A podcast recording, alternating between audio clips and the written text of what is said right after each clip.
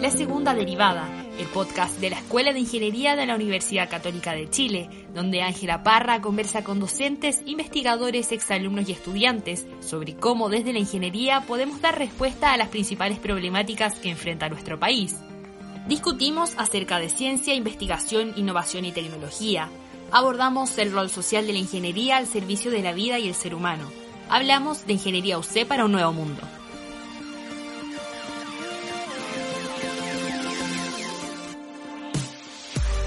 Enfrentamos una profunda crisis medioambiental y un proceso de urbanización creciente que según las Naciones Unidas podría implicar que un 68% de la población mundial viva en zonas urbanas hacia el 2050. Uno de los desafíos, sin duda, recae en la industria de la construcción, ya que actualmente el hormigón es el material de construcción más utilizado en el mundo y se estima que genera el 8% de las emisiones de CO2. ¿Cómo podemos avanzar hacia una construcción responsable con el medio ambiente? Desde la UC, académicos de ingeniería se encuentran liderando diversas propuestas innovadoras que buscan aportar con estas problemáticas. Sean todos y todas muy bienvenidos y bienvenidas a un nuevo capítulo del podcast de la Escuela de Ingeniería UC, la segunda derivada. Hoy tengo a dos invitados que tal como decíamos en la editorial, están metidos bastante en el tema de la construcción sustentable y los desafíos que esto implica, sobre todo desde la ingeniería. Eh, me acompañan hoy día dos referentes del área que también son profesores de nuestra escuela, del Departamento de Ingeniería y Gestión de la Construcción. Le doy la bienvenida al profesor Pablo Guindos, quien es director del Centro de Innovación de la Madera, SIM, y el coordinador de la, y coordinador de la Red Latinoamericana de la Madera Estructural, y también saludo al profesor Marcelo González, quien actualmente lidera el grupo de innovación en construcción con hormigón UC. Profesor Pablo, profesor Marcelo, ¿cómo están? Hola, ¿qué tal Ángela? Un placer estar aquí. Muchísimas gracias por la invitación. Hola Ángela, muy bien. También por acá un, placer. Eh, gracias por la invitación y un placer también compartir con, con mi colega Pablo Guindos.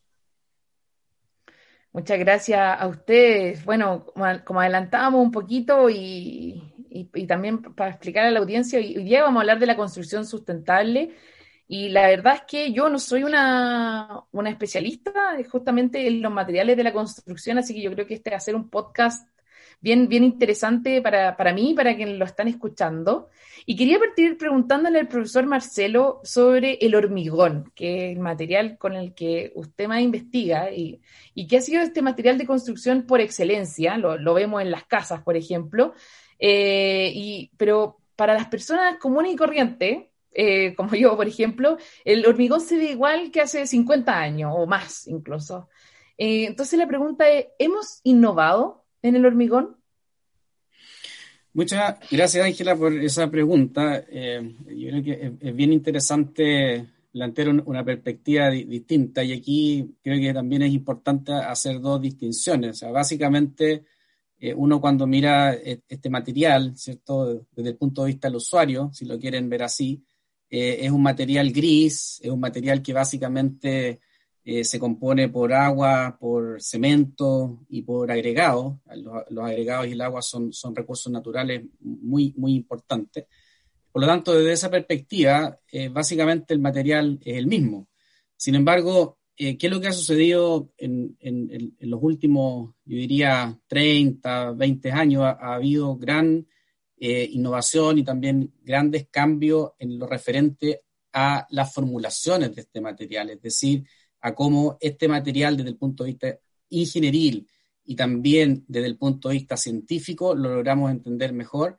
¿ya? Y, ejemplos de ello, si nosotros miramos, por ejemplo, en el caso local, en el caso de Chile, eh, o, alguna forma de demostrar lo anterior, si miramos los edificios, ¿cierto? Antes del año 2000, eh, los edificios posiblemente tenían altura, no sé, del orden de los 100 metros, ¿ya? Y por lo tanto, cuando nosotros ahora vemos en la actualidad, eh, tenemos una torre que es la torre más alta de Latinoamérica con 300 metros, y en parte, ¿cómo fue eso posible? Gracias a que eh, este material fue capaz de evolucionar en, en, términos de las prestaciones que puede tener, no, no solo también desde el punto de vista eh, de las propiedades mecánicas, sino que también durante los últimos años ha evolucionado mucho el concepto de durabilidad. Queremos que las obras, y que también tiene vínculo con la sustentabilidad, duren más. Por lo tanto, eh, a nivel de las formulaciones tenemos que hacer cambios, cambios significativos.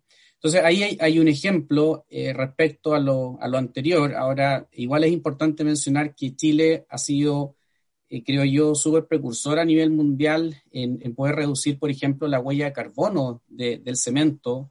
Tenemos ahí dos particularidades. Una, que existen puzolanas naturales y por otro lado, subproductos de, de, de, la industria, particularmente del acero, lo cual nos permite hacer cementos puzolánicos, cementos siderúrgicos, y eso reduce el factor clinker. Eh, por lo tanto, como consecuencia de lo anterior, eh, hay una reducción en la huella de carbono del material. Entonces, también ese es otro ejemplo para mostrar que en realidad creo que se ha innovado en este material. Nombró usted un concepto que creo que la audiencia no, no, no va a captar muy bien, porque yo me perdí, profesor. Cuando dijo puzolanas, ¿podría contarnos qué son las puzolanas? Por supuesto. En el, a ver, lo primero, em, cuando nosotros hablamos de cemento Portland, básicamente es una mezcla de clinker en aproximadamente un 95% y el 5% restante eh, es yeso, ¿ok?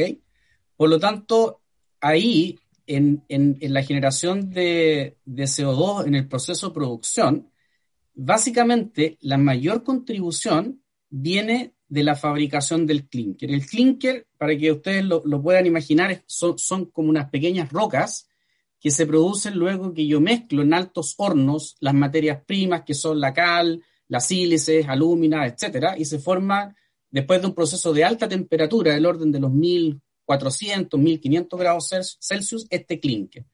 Por lo tanto, eh, si nosotros miramos a nivel nacional, dado que Chile tiene esta actividad volcánica y por lo tanto hay depósitos de pozolana que son cenizas naturales, entonces yo puedo reemplazar parte del clinker por estas cenizas naturales o por estas escorias que yo mencionaba que vienen de la industria acerera.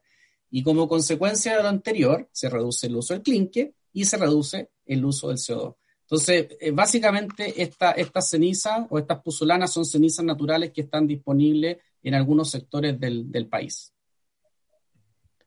Muy interesante, profesor Marcelo. Y quiero volver al hormigón, pero antes le voy a dar paso al profesor Pablo Guindos porque él está en, en otro material, en la madera. Y, la verdad es que, tal como le decía el profesor Marcelo, las personas comunes y corrientes vemos igual el hormigón, las personas comunes y corrientes como yo vemos también la madera asociada bastante a la construcción de casas, por ejemplo. Pero pasa que ahora se está hablando de construir edificios con madera y, yo encuentro que eso es realmente increíble. Le quería preguntar cuáles son los beneficios que presenta construir en madera. Em, bueno, voy a tratar de no extenderme mucho, Ángela, porque podría estar aquí alabando la madera un rato, cosa que no voy a hacer por el, por el bien de nuestros oyentes. Mira, principalmente yo diría que hay dos beneficios en, construir con madera, para, ser así muy breve. Y, y muy primero es la sustentabilidad y el segundo es la industrialización. Yo creo que esos son los dos principales. Porque en costos depende de la altura, ¿no? Pero eh, suele ser parecido al costo del hormigón para baja altura y un poco más caro que el hormigón y que el acero u otros materiales para mayor altura. Entonces los principales beneficios yo creo que son el tema medioambiental y la industrialización. Ahora detallo un poquito más las dos cosas. en cuanto al beneficio medioambiental, claro, la gente que todavía no ha escuchado mucho acerca de la madera puede pensar que quizá no sea tan sustentable construir con madera, porque en el fondo estamos cortando árboles, ¿no? Es, una pregunta muy razonable que cualquier persona se puede hacer. Eh, sin embargo, la, respuesta principalmente es que, em, claro, sí, eso es cierto, pero eh, los árboles es, un recurso muy renovable y, que, de hecho, en Chile, por ejemplo, por si no lo saben nuestros oyentes, la madera crece tres veces más rápido de lo que lo hace en, en Centro Europa o, mucho más rápido, diez veces más rápido de lo que crece en Escandinavia, por ejemplo. Entonces ese, recurso, el tema es que, se, va, se va renovando. Em, yo, te voy a hacer una pregunta, Ángela. ¿Cuánta, ¿Cuánta madera o cuántas viviendas crees que se pueden construir en Chile con lo que crece la madera en un minuto. Uf, yo diría que yo creo que muy pocas, profesor. Yo me atrevería a decir que que centenares de, viviendas, pero no más que eso. Ocho exactamente, ocho viviendas. Ocho viviendas ah, Es, la madera que crece en Me fui al otro lado, profesor. No, pasa nada, no pasa nada. Normalmente se, se subestima, pero no, estamos bien igual. El dato es bastante impactante, igual encuentro yo. La madera, lo que tarda un, o sea, lo que crece la madera en Chile en un minuto, da para construir ocho viviendas. En Chile, eh, según las fuentes, existen aproximadamente entre 500 y 700 mil viviendas de déficit. Esas son las viviendas que requiere ahora mismo Chile para, ser construidas. Eso quiere decir que esa madera tardaría en, crecer, todas las viviendas que hace falta del Chile, entre 45 y 50 días.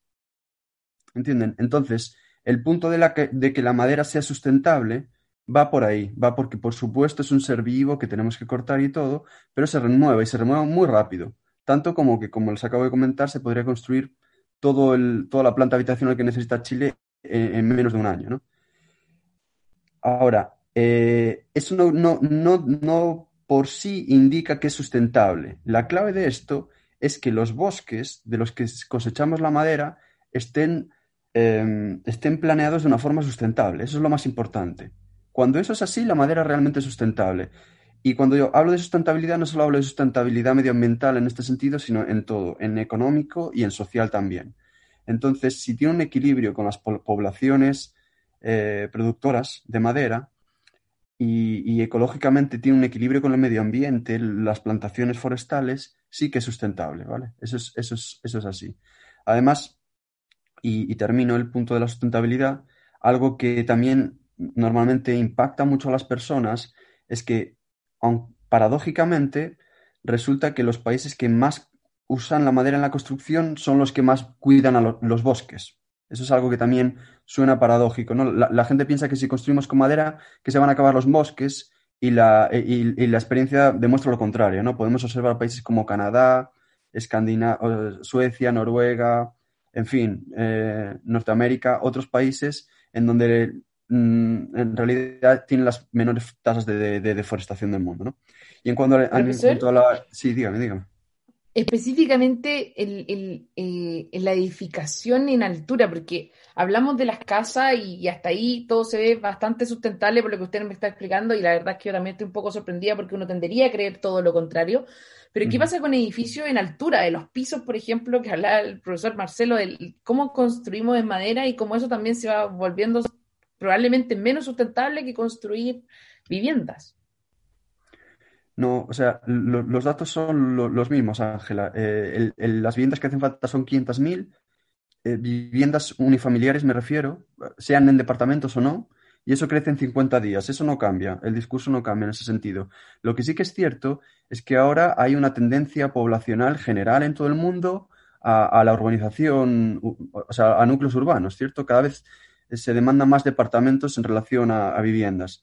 Entonces, la madera se está adaptando a eso también, porque es, efectivamente la madera siempre se ha utilizado principalmente en casas. Sin embargo, esto esto no, realmente es del todo así, porque por ejemplo en, Chile tenemos el complejo Sewell, que son varios edificios muy altos que, tienen más de 100 años de antigüedad. Entonces tampoco es como una cosa tan nueva lo de los edificios de madera. Lo que pasa es que ahora eh, se le da muchísima más, mayor importancia al tema de, de los beneficios medioambientales o el impacto medioambiental que puede tener la construcción y es por ello que ahora se vuelve, digamos, a utilizar más la madera para el uso de edificios, pero no es algo tan nuevo. Eh, en Canadá hay muchísimos edificios también de 100 años y en otros países del mundo, entonces no es algo nuevo. Sin embargo, eh, la madera se tiene que adaptar porque se requiere, se requiere utilizar em, la madera también en, zonas urbanas, ¿no? Para, minimizar un poco el impacto y, tener beneficios que tiene la madera en cuanto a industrialización y todo eso. Ahora, me gustaría comentar que, no se trata, también como para la claridad de, los oyentes, ¿no? ¿no? se trata como de utilizar madera versus hormigón. Eh, de hecho, yo, yo, creo firmemente que, lo mejor es precisamente combinar materiales y combinar materiales que, que, ojalá puedan ser lo más sostenibles posibles, ¿no? Eso sería como la clave. Además, no solo se trata del material en sí, sino también eh, o sea, una parte de la sustentabilidad de la construcción es, viene de los materiales, pero otra gran parte viene del uso. Entonces, claro, tampoco tiene sentido construir con un material sustentable, entre comillas, si luego pues, la envolvente energéticamente es un desastre, ¿no? Todo eso, todo eso está unido. Y a dónde voy es que, es que hay que combinar los materiales según sus bondades. Muy interesante, profesor, lo que dice, combinar los materiales y, le quería preguntar al profesor Marcelo cómo ve él esto posible, cómo, cómo combinamos materiales como, no solo como, o sea, en este podcast tenemos el hormigón y la madera, pero asumo que hay muchos, muchísimos otros materiales con los cuales podemos construir también, pero cómo esa combinación, ojo, también se lleva a la industria, cómo pasamos desde la investigación a aquellas cosas que se puedan aplicar en la vida de, de los chilenos y chilenas. Sí, bueno, ahí es importante, Ángela, precisar que finalmente en las estructuras no utilizamos el hormigón solo, ¿cierto? El, hormigón requiere un, compañero que, por excelencia ha sido el acero. Eh, ahí obviamente hay varios temas técnicos relacionados, pero el, material hormigón no es capaz de, resistir bien los esfuerzos de, tracción. Eh, y ahí es donde el, acero genera eh, una contribución significativa. Así que si, pensamos en, lo que plantea el profesor Pablo, el, hormigón armado, que es el material que finalmente se utiliza, es un material compuesto.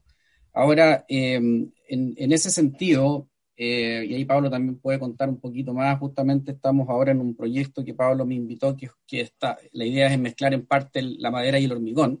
Ya ahí, ahí le pido a Pablo que se, se eh, explaye un poquitito más respecto eh, a esa iniciativa. Pero también eh, nosotros hemos estado muy interesados eh, en los últimos 10 años eh, en explorar nuevos materiales. Y, por ejemplo, yo mencionaba hace un minuto que el, hormigón requiere dos recursos naturales básicos, el agua y, los áridos. Y si miramos, por ejemplo, la zona norte de Chile, que no tenemos agua y existe una escasez hídrica en general a nivel país, hemos estado explorando, y esto quiero dejar súper claro que es a nivel de investigación, utilizar agua de mar en la fabricación de hormigones. Eh, eso no es trivial, dado que eh, la incorporación de agua de mar en el hormigón puede tener dos problemas fundamentales. Eh, uno es que el acero se corroe más rápidamente y si el acero se corroe, pierde cierto, su, capacidad, su resistencia y por lo tanto podemos tener fallas, pero también, dado que el agua de mar, tiene sólidos en suspensión, principalmente cloruros y sulfato, también se puede ver afectada la microestructura del hormigón y eso también va a significar un que se afecte la, integridad estructural y la durabilidad. Entonces, ¿qué, hicimos nosotros? Eh, con un colega de la Universidad de Ottawa, en Canadá, eh, generamos un cambio en el acero y, y, básicamente reemplazamos el refuerzo de acero por nuevos materiales que son o se llaman polímeros reforzados con fibras. Y una de las particularidades que tienen esos materiales eh, es que no se corroen. Ya, por lo tanto, logramos publicar hace solamente tres semanas atrás un, paper en, un journal bien prestigioso respecto a la evaluación que hicimos. Ahora, lo que tú planteas respecto a los temas de transferencia, eh, yo creo que eso no es, no es algo tan, tan trivial. Creo que nuestro ecosistema ha evolucionado los últimos años. Eh, sin embargo, en mi opinión, esto es una opinión personal, todavía creo que estamos muy lejos de, de, lo que sucede en los países desarrollados. Entonces, necesitamos, creo yo, seguir fortaleciendo nuestro ecosistema nacional en, investigación, pero que estas investigaciones finalmente se traduzcan en innovación y que estas innovaciones finalmente logren transferirse a la industria. Y ahí justamente eh, uno de los motivos, el por qué nosotros estamos eh, motivando este trabajo en el Grupo Innovación en Construcción con Hormigón, es para poder fortalecer la colaboración, no solo de la academia, sino que también una colaboración que involucre al sector público. Hay varias instituciones del Estado que nos acompañan y también empresas privadas, de tal manera que se genere un cambio cultural en esta forma de, trabajar. Creo que hemos logrado ciertos avances, pero todavía, eh, obviamente, tal como decía anteriormente, nos falta camino por, por recorrer. Increíble cómo las construcciones yo diría que son una, de, de, las estructuras que uno ve como muy permanente en el tiempo, como sentir que en algún momento van a cambiar o se van a modificar, eh, eh, es algo de, de, lo que no estamos acostumbrados, pero increíblemente también mientras siguen las estructuras y las construcciones, también se está construyendo permanentemente, no solo en Chile, sino que en el mundo entero y van saliendo edificios cada vez más etcétera, y las viviendas también, porque por lo que ustedes decían, la urbanización y que lo nombramos en la, en la editorial, no solo la urbanización, sino que también la población va creciendo de una forma muy grande y esa población tiene que vivir en, alguna parte. Entonces, quizá este cambio cultural también tiene que venir acompañado de construcciones sustentables. Y ahí el profesor Marcelo le había, le había dejado la pelota en la cancha al profesor Pablo Quinto para que contara sobre la investigación en la que están juntos y quiero que también comente eso, pero también preguntarle profesor Pablo si es que usted cree que en el corto plazo vamos a poder hablar de construcción sustentable, una construcción sustentable a la que puedan eh, adquirir las personas, por ejemplo. Sí, respecto de la, del comentario, bueno, el, proyecto que, estoy, que, estamos haciendo en conjunto con, con, el profesor Marcelo González, efectivamente es que el hormigón resiste súper bien la compresión y la madera súper bien la tracción, ¿no? Entonces, el proyecto que estamos haciendo trata de hacer una losa compuesta, una losa de entrepiso, en donde tenemos dos capas, una capa superior de hormigón y una capa inferior de madera. La superior resiste principalmente la compresión, que es el hormigón, y la madera la tracción. Entonces, ¿qué beneficio se logra con esto? Pues estructuralmente es un, es un compuesto eficiente y desde el punto de vista estructural también logramos reducir un 40% el peso, la masa de una losa respecto a una losa convencional con hormigón, lo cual es bastante atractivo en un país como Chile que tiene tanta, tanta importancia la masa sísmica, ¿cierto? En, las fuerzas, las fuerzas que tienen que resistir los edificios. Y de eso va el proyecto. Bueno, en el fondo es simplemente un ejemplo que, yo creo que, es relativamente novedoso para algunos, pero que yo creo que tiene que ser el camino a seguir, ¿no? Eh, la madera se está combinando con el hormigón mucho. Eh, también se está utilizando el hormigón para hacer los shafts donde están el ascensor, las escaleras y todo, eh, en edificios que teóricamente son de madera y, la madera un poco para, los muros estructurales, ¿no? Porque eso también permite que, estructuralmente hablando pues sea, muy eficiente y el uso del material sea muy, muy eficiente, porque la madera pesa poquito y el hormigón armado pues resiste mucho, ¿no? Entonces es muy, muy eficiente. Y respecto de la, la segunda eh, pregunta, Ángela. Yo absolutamente creo que, es posible que en el corto plazo hablemos de una construcción sustentable. ¿Y qué es lo que hace falta eso? Para, para, lograr eso, hacen falta edificios eh, icónicos. Eh, esa es mi, humilde opinión. Yo creo que la universidad, ah, como comentó Marcelo, tiene avances muy importantes, nuestra, nuestra facultad de ingeniería en particular, respecto a la construcción sustentable y, yo creo que vamos bastante avanzados en el tema, incluso eh, con respecto a otros países, pero necesitamos hacer una transferencia importante a, la industria y a la sociedad y en eso también estamos bastante avanzados con respecto a otros países. Así que yo creo, soy optimista en esto, creo que en el corto plazo vamos a poder lograrlo.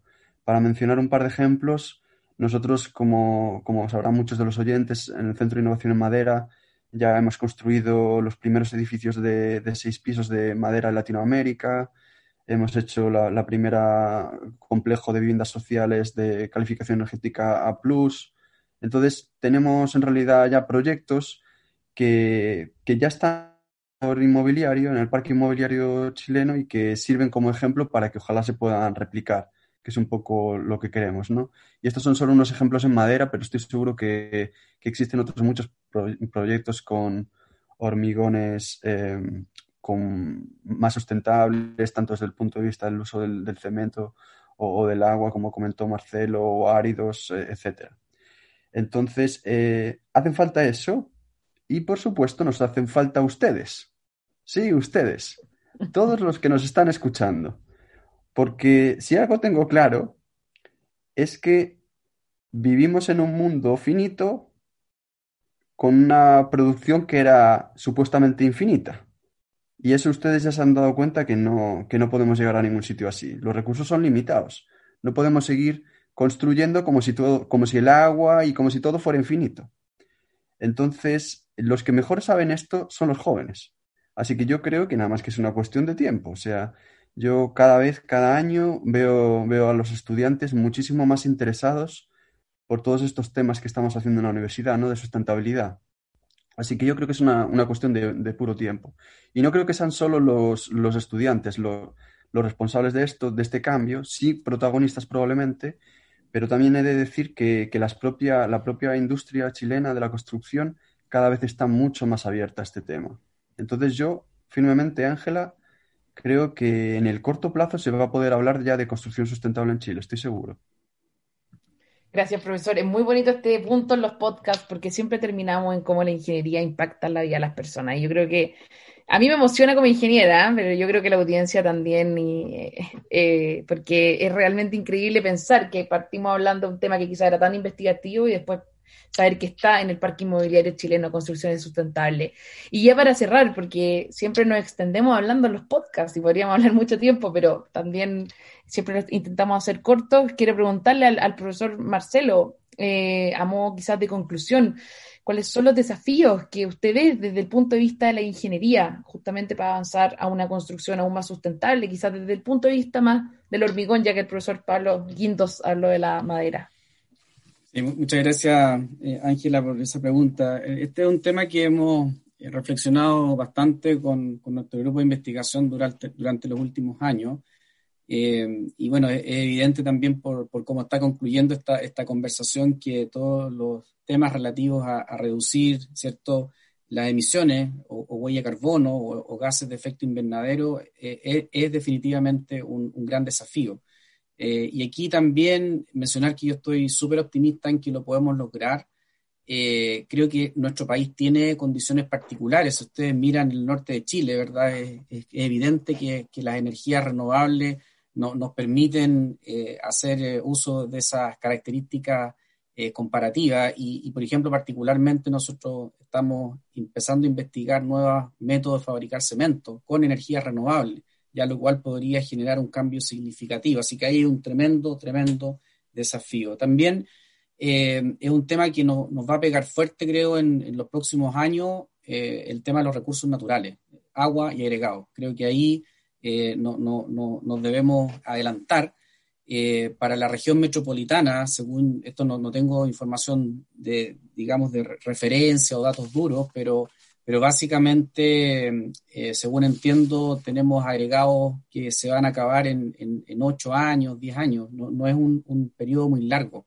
¿ya? Y básicamente porque las zonas de extracción están limitadas por el plano regulador, es decir, tal como decía Pablo, son zonas finitas, ¿ya? y eso tiene un límite.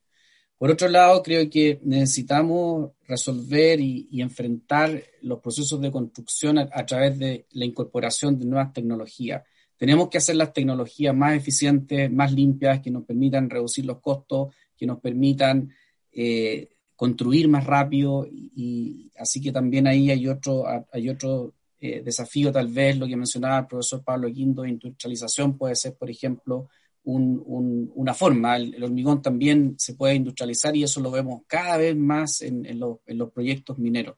Así que eh, podría seguir con la lista, creo, estoy mencionando a modo de, resumen lo, más importante, pero también eh, quisiera terminar con una pequeña reflexión eh, en el sentido de que eh, ojalá que cuando nuestros estudiantes nos escuchen también, tal como hacía esa invitación Pablo, se involucren de, una mejor manera. Creo que esto es una responsabilidad de todos. Creo que tenemos las capacidades, creo que tenemos ciertas condiciones a nivel país que, son obviamente una ventaja comparativa a nivel mundial, pero si esto no lo enfrentamos en comunidad, si no lo enfrentamos de manera colaborativa, eh, claramente nos vamos a demorar mucho más o a lo mejor no lo vamos a lograr. Así que esto creo que es una obligación para nosotros. Así que agradecer nuevamente la, invitación y estuvo muy interesante la, la conversación. Muchas gracias a ambos. Los desafíos que han puesto para todos, incluía yo también. Así que espero que la audiencia también le haya gustado este capítulo junto al profesor Pablo Guindos y el profesor Marcelo González del Departamento de Ingeniería y Gestión de la Construcción de nuestra escuela. Profesores, muchas gracias por venir y a la audiencia muchas gracias por escucharnos. Chao, que estén muy bien. Gracias, hasta luego, un saludo. Muchas gracias, Ángela, Pablo, que estén muy bien. Chao, chao. Igualmente, chao.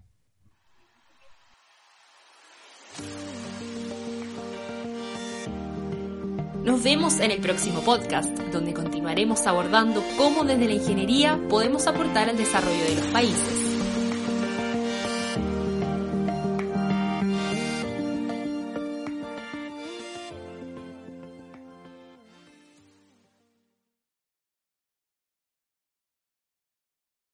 Las opiniones vertidas en este podcast son de exclusiva responsabilidad de quienes las emiten y no de este canal.